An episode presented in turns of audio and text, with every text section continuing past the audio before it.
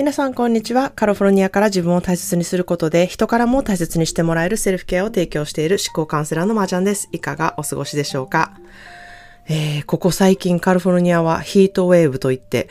あの、気温40度を超えるめちゃくちゃ暑い日が続いております。えー、来週までね、この気候が続くそうなんですけれども、もう天気予報のアプリ見て、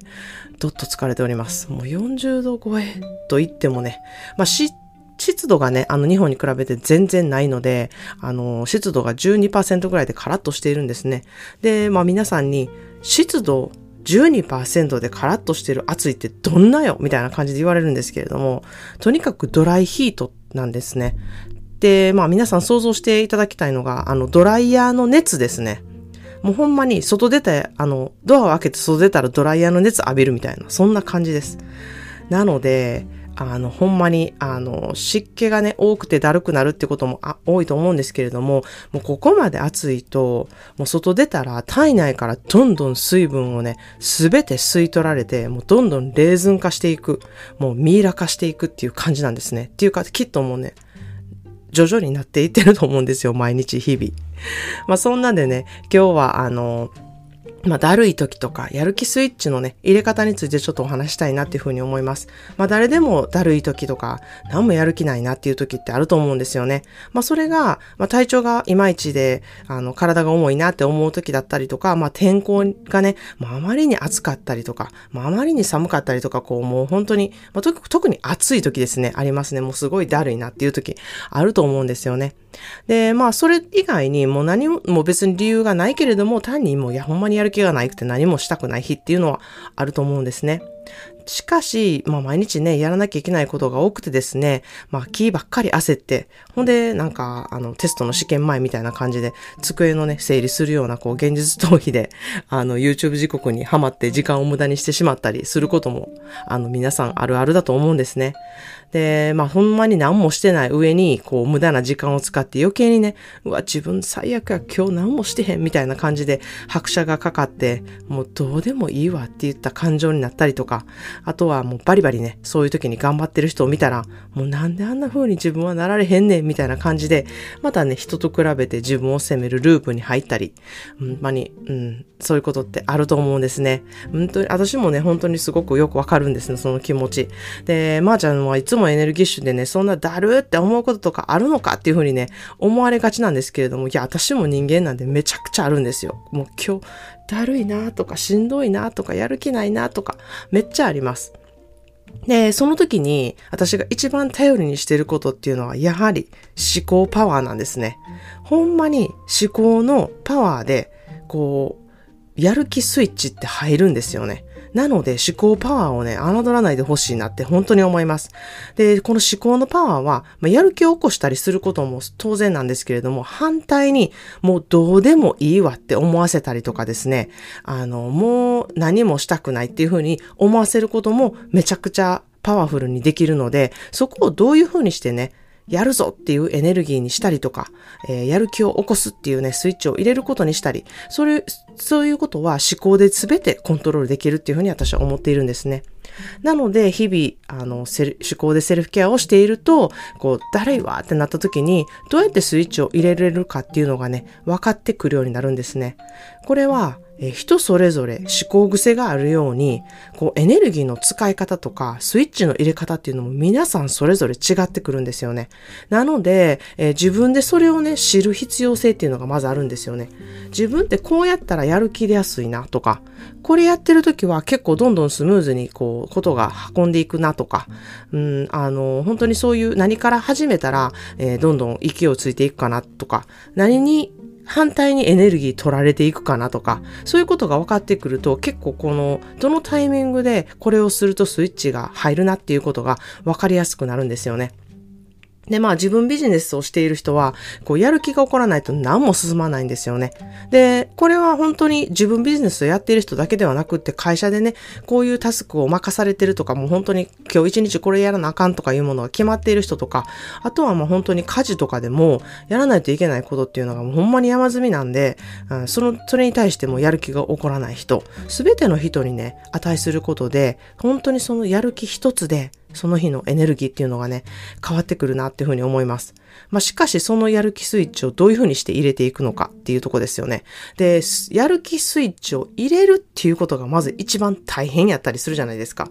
なので、あの自分がどういう時にやる気がなくなるのかとか、どういったことにテンションが上がるのかっていうことを分析してから、どの順番でどういうふうに進めていくのかっていうのを知っていくことで、こう、やる気スイッチを入れることがさほどね、大変なことでもなく、エネルギーも消費しないように、こう、スイッチを入れていくっていうことが可能になっていくんですね。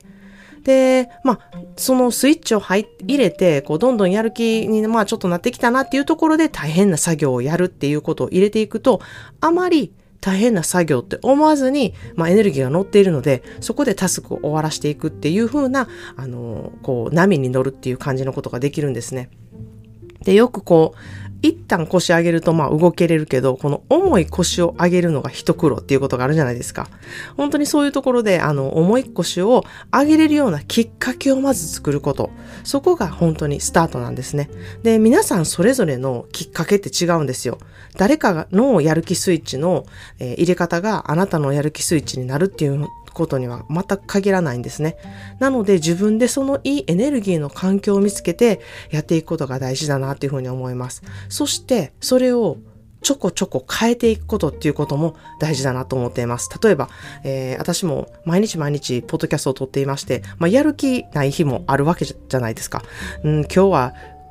ちょっとこのこと話そうと思ってたけれども、いざこう書いてみると、あ、なんかもう全然うまいこといかへんな、みたいな感じになってる時、その時は、えー、まあ、ちょっと休む、違う他の仕事をするっていう風にして、また、ポッドキャストのことに戻ってくるっていうことをやったりしているんですね。まあ、それでエネルギーが乗っていく場合もありますし、もう全く乗らない場合もあります。その時は、あの、適当な私、ポッドキャストを出すっていうことをしたくないので、もう、取らないっていう方法ををに決めています。で、もう今日は取らない日だなってもう決めてしまう。そういうこともすごく大事だなっていうふうに思っているのと、あとは、えー、違うトピッククのことを話すっていう風に変えたりとか、なんかそういう工夫をしています。で、そういう工夫をすることで、私のこうやる気スイッチが入ったりとか、うん、今日はじゃあこれで話してみよう。その方がエネルギーが乗るかもなっていう風な感じで、こう変えていってるんですね。なので、毎日毎日これをしたら、ついやる気スイッチが入るっていうわけではないんですよね。その日にうん、どの、その日の状態だったりとか自分の考えてることだったりとかで、に合わせて、そのやる気スイッチっていうことをね、変えていかなきゃいけないなって、ここもね、本当に柔らかく、思考を柔らかく持って、こう、いろいろ変えていくっていう工夫をね、しないといけないなっていうふうに思っています。